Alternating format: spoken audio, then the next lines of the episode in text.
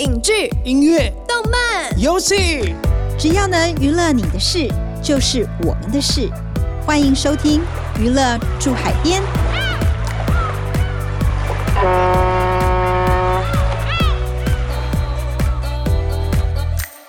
欢迎收听由静好听与静周刊共同制作播出的节目《娱乐住海边》，我是静周刊娱乐产业组记者慧茹，我是对记者咄咄逼人、讲话又经常失态的灭绝师太。不知道大家有没有发现呢？走在台湾的巷弄内，三不五时就会发现一间家庭理发店。虽然随着时代的演变，不少家庭理发店呢，因为生意都被连锁发廊抢走而逐渐的式微，但是呢，许多人小时候一定有去家庭理发店剪烫发的经验吧？家庭理发店虽然空间很小，但是五脏俱全，而且呢，因为这些美发师都是认识的邻居阿姨，散发浓浓的人情味。最近呢，正好有一部国片，故事的场景就发生在一间的家庭理发店。让我们回味这许久不见的人情味和感动啊！是的，今天娱乐住海边要和大家聊的是由导演傅天余执导、金马影后陆小芬主演的电影《本日公休》。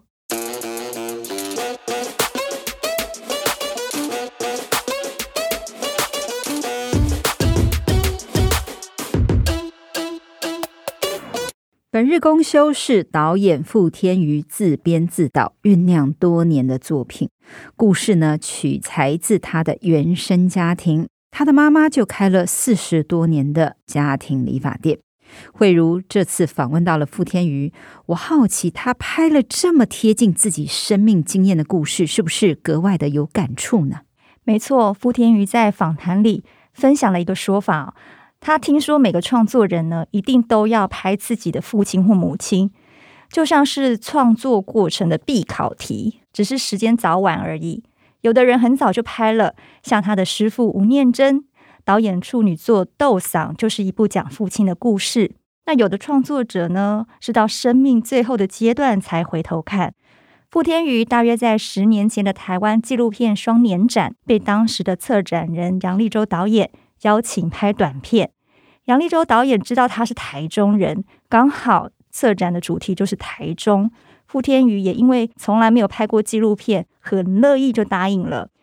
这部十几分钟的短片，片名就叫做《阿蕊的家庭理发》，以记录傅妈妈在理发店工作为主，也成为日后本日公休的剧本雏形。本日公休呢，就把家庭理发店当做一个主要的舞台。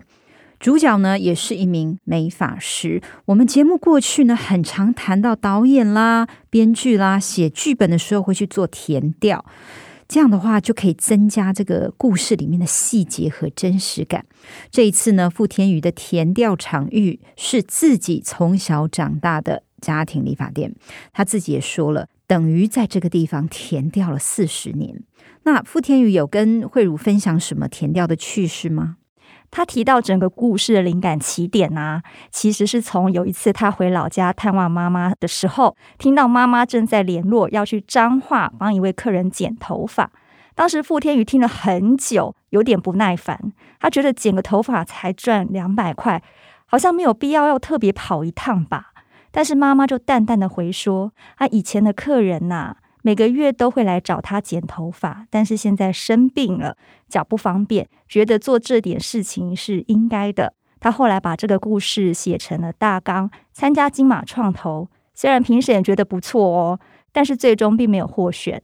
于是他就把这个故事又放上了脸书，连吴念真也留言呢，觉得说，诶，很适合拍成电影。傅天宇啊，本来想趁这个千载难逢的机会，顺势邀请吴念真写剧本。没有想到又被留言回说自己的妈妈自己拍，还好最后呢，仍然有邀请到吴 Sir 帮电影主题曲填词。本日公休的主题曲叫做“赶快”，就是台语一样的意思，讲的呢就是这些老顾客呢每次都去家庭理发店，因为习惯了剪同一种发型，所以呢进到店里都会对美发师说一句啊“赶快”，就是同时也是对美发师的一种信赖。师太呢，我虽然台语某瞎嫩瞪，但是听歌的时候还是深深的被打动哦。能请到这位重量级的编剧吴念真跨刀写电影的主题曲，是非常的不简单。我们来听听看，傅天宇是用了什么样的方法来说服吴 Sir 点头的吧？那你这样说服他写那个歌词，有花很多时间吗？没有，也不用说服，嗯、因为我的方法通常会是因为我很了解他嘛，嗯、然后我通常会是我就自己先写，先试过，然后我就说，你看我怎么写哦，我就是写不对位，因为他看了一定会觉得，哎，这个写的不好，一定怎样怎样比较好，嗯、他不会说好我来写，但是我我们就会说，那不然你来写吧，就是你觉得我写的不够好，嗯、那你来写，那他就会勉为其难，就是一边抱怨，但是他。就是一定会生出来，然后我记得我们真的是一直等等等等到音乐制作快来不及，我都觉得快放弃了，因为我知道他真的很忙，而且创作这种事情实在是他没有办法一定。嗯，但是我记得有一天我走在路上，我就突然哎手机收到了他的讯息 Messenger，我想说那很长很多的文字，我就一看说天哪，难道那是歌词？真的是，就是我记得。本日公休主题曲，我看到眼泪都快掉下来了，然后马上站在路边，就是这样马上看过去。哇，觉得真的真的是只有吴念真才写得出来那样子的一个歌词，很典雅的台语。然后我还记得他后来就传给讯息说，还带着抱歉哦，跟我啊拍谁啊，就给你们拖这么久，但是。只要他答应的事情，一定就是会做到这样子。嗯嗯嗯、然后真的觉得，其他就是很像老本日公休所讲的东西，它是一种老派的精神。那、嗯、这个电影常常给我自己很大的感动，是这样子。本日公休有个超大的亮点，就是金马影后陆小芬。这部电影呢，是陆小芬睽违二十年后重返大荧幕的作品。也许很多年轻人都不认识她，但是陆小芬出道的时候哦，超级美艳的，是长辈们年轻时的性感偶像哦。当年的小芬姐姐在影坛可是前卫性感的代表。她早期的作品《疯狂女煞星》，造型就是露香肩、露美腿，手上还要拿着武士刀，这种复仇女神的形象。有兴趣的听众朋友，不妨来 Google 一下，看看小芬姐姐当年有多美艳。陆小芬呢，从《疯狂女煞星》之后，演出了不少叫好叫座的电影。一九八三年，她以电影《看海的日子》拿下了金马奖影后，之后又以一九八七年上映的电影。桂花巷获得亚太影展的影后殊荣。睽违二十年后，陆小芬这位优秀的演员又以本日公休回到大荧幕，还跳脱了以往的形象，演出了一位美发师妈妈。我觉得导演傅天宇真的很厉害耶！他到底是怎么说服陆小芬重出江湖的？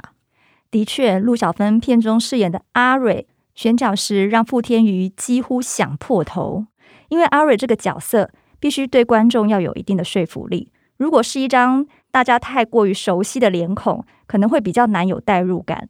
但是又不能是素人，因为片中有许多情感细腻的表现环节，非常需要靠演技来诠释。傅天宇为了能够认识更多的演员，甚至借由当金钟奖评审的机会看片不同作品和演员，但是人选还是难产呐、直到有一天开会的时候。制片组的人突然提起了陆小芬的名字，傅天宇脑中就响起了叮咚叮咚。对呀，他怎么没有想到呢？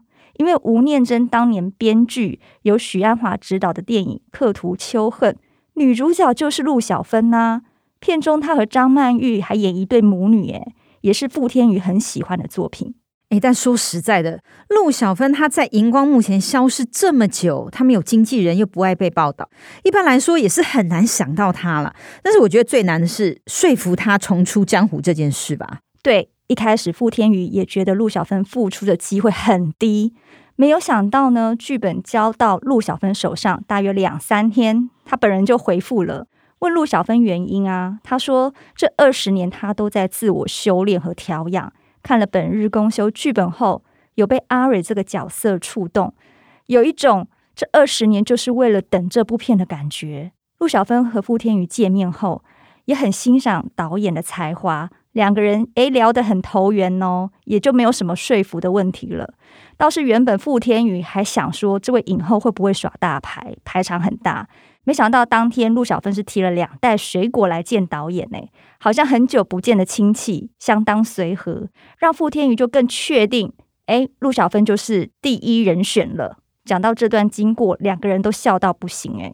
当初怎么会想得到说要找小芬姐来当女主角？我一晚想说他会约我在什么他的豪宅啊，嗯、或者是什么那种昂贵的咖啡店啊，结果没想到他就说没关系，导演你方便就好这样。我想说，哦，这么亲切，其实我有点点故意的，我就说好，我就约在一个很 easy 的地方。结果就记得我那时候坐在这里，门这样关着，我就听到他的笑声从后面楼梯有没有？就是啊，就很开心的。是啊，那天我迟到啊，见车啊，开到市民大道，就那制片就在那个路口等我，他等我，我等他，我跑得好远哦。啊，就一路很蠢。那时候想说，哇，我要跟他本人讲话，不知道经过多少关卡这样子。嗯，其实他不是，他就这样子来跟聊天，然后就坐下就跟我说，他很快读了那个剧本，嗯，忍不住连读了两次，然后他他超喜欢那个角色，他一定要演完这个理发阿姨的角色，他才要退休。那那时候面试的感觉是 觉得 OK，可 是他是来面试，对啊，他是面试你的。对，我不知道，我只是想要碰面一个我没看过的导演这样子。很投缘，我没有讲什么戏，我只觉得我很喜欢他，就是、啊、因为人有人的一种特质，从那个特质判断出他是什么样子。我觉得他很棒啊，果然没错啊，他很有才华。本日公休上映后呢，在台湾票房已经突破了一千两百万了，虽然距离总制作费四千万元还有一段距离要努力。不过呢，口碑很好，回响不错，很多人都二刷三刷，甚至呢，在大阪的亚洲电影节拿下了观众票选奖和最佳演员奖两项大奖肯定。陆小芬上台领奖时还一度哽咽，觉得这二十年来没有白等，场面非常的感人。对啊，观众在看片的时候，可能有些画面是一闪而过，却不知道陆小芬在背后有做了多少的努力。这次他为了接演美法师的角色，下足了苦功。对于傅天余导演的要求，也都照单全收。陆小芬虽然是贵为金马亚太双料影后，但是她仍然乖乖照着导演的要求上了十二堂的表演课，为的就是跟年轻的演员培养感情。但有些演员可能会觉得，哎，我自己得奖啦，已经证明自己很会演了，何必还要花时间上表演课呢？不仅如此，过程中陆小芬还得和两位师傅学减法，花了三个月耶。一位是学基础减法，一位是学男子理法。听说整套剪发课从零到出师要六个月，可是陆小芬受访时笑说，如果自己再进修一段时间，就可以开一间家庭理发营业喽。真的耶，像电影里看似很简单的甩毛巾这种动作啊，不熟练是绝对甩不出那种酷水的。哦，陆小芬真的是戏精一枚哦，二十年没有出现在大荧幕上，一演出就拿奖。如果不是有深厚的底子和人生的阅历，真的非常难办到。尤其陆小芬在电影里面情绪一直很压抑，直到最后才释放，那段画面真的非常催泪。我们来听听看傅天余谈最难的是哪一场戏，还有陆小芬亲自跟大家分享二十年复出大荧幕后的工作心得。对我来讲，我真的是这是跟陆小芬工作，嗯、我真的必须说，我真的是刷新我对于演员这件事情的一种认知。哎，其实我合作过非常多的演员，就是各式各样的很诶合作过很多很棒的演员。然后这是跟小芬姐姐工作啊，我觉得她对于表演这件事情的那一种老派的敬业态度，我真的是会觉得。好感动哦！我觉得他的不管是从前面，他觉得我就跟他讲哦，就说那个剪头发不只是做做样子，嗯，我知道真的拍，嗯，就是因为我的镜头我要拍到让观众看见，嗯，你就是会做那件事情的，那要投入很多的时间，嗯，要准备，嗯，你可以吗？这样，他就是完完全全说我 OK，我完全把自己交给你。然后那一场也是，就是那一场也有天光，有什么，其实是很紧张的。但我觉得他永远是老神在在，嗯、而且因为他要跑一个很长的哒哒哒哒哒哒。跑很，然后因为我们那个造型，因为他穿的是一个拖鞋，嗯、其实我知道很不好跑的，嗯、但他永远永远就是一种 OK 清楚告诉他，让他知道你想要做什么，要做到什么，他从来不会有第二句跟你讨价还价，或、嗯、是说告诉你觉得说，哎呀这样子不好，嗯、我做不到。嗯，他永远就是，嗯，好，我知道了。所以你在读本的时候，你会自己设想说，你会有很多不同层次的表演吗？啊，我其实会了解导演要的境界。嗯。大概就是有一两个，比如说导演从一开始就讲这个角色，他是很韧性很强、很坚强、很勇敢，嗯，不是用言来处理事情的，不是那种嚎啕大哭啊那种，啊，也不是很柔弱的，他是。很阳光的、勇敢的一个女性。嗯，我是觉得我个人是需要把该要做的事情做好。我一定要就是能够去掌握整个全程贯注的他的角色里面的情绪备用。因为导演到现场要管很多事情，嗯，他已经很忙很乱了啊。对，那个讨论都不是最好的。但是你情绪要做得到，嗯，你要 hold 住储备，然后让导演来用啊。嗯哼，他有他的很多想法是剧本文字写不出来的，你不要继续讨论那那。多今天讨论，明天也许又不一样的结果。那太多的讨论对演出不一定有好事。但是你要知道他的性格，导演要怎么样，那你要准备好什么东西，你自己要处理啊。刚刚聊完了主角陆小芬，其实电影里还有另外一位主角。如果这个主角没有出现呢，整部电影就不成立了。这个主角就是电影里的家庭理发店。听说呢，这个场景就是傅天宇的老家，这是一开始就决定好的吗？哎，其实代吉姆是安内哦。原本傅天宇啊是想要找其他的家庭理发店来拍，后来发现如果借了正在营业的家庭理发店，店家就没有办法做生意了，而且还要考虑道具陈设的问题，店家也不一定百分之百愿意配合啦，会有一些疑虑啊，怕你乱动他的东西。后来制片才提出，哎，那不如就到导演的老家拍的这种想法。为求客观，傅天宇还特别找了摄影师一起去看景，评估一下环境条件各方面是不是适合。比起其他选择，在老家拍果然是最好的选择。也是啦，因为老板就是傅妈妈本人呐、没有理由不支持自己的女儿拍片嘛。而且呢，应该也不需要花太多道具城市费用了吧？感觉省下不少钱呢。嘿，我原本也是这么想的哦。不过傅天宇却说，在已经有的现实场景中，要陈设出富有电影氛围的场景才是最难的，必须要不着痕迹。除了门面要重做，还有很多东西要营造出生活感，又要不失美学。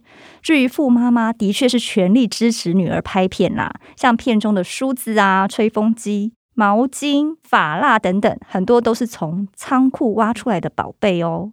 最后再来谈谈傅天宇感性的部分。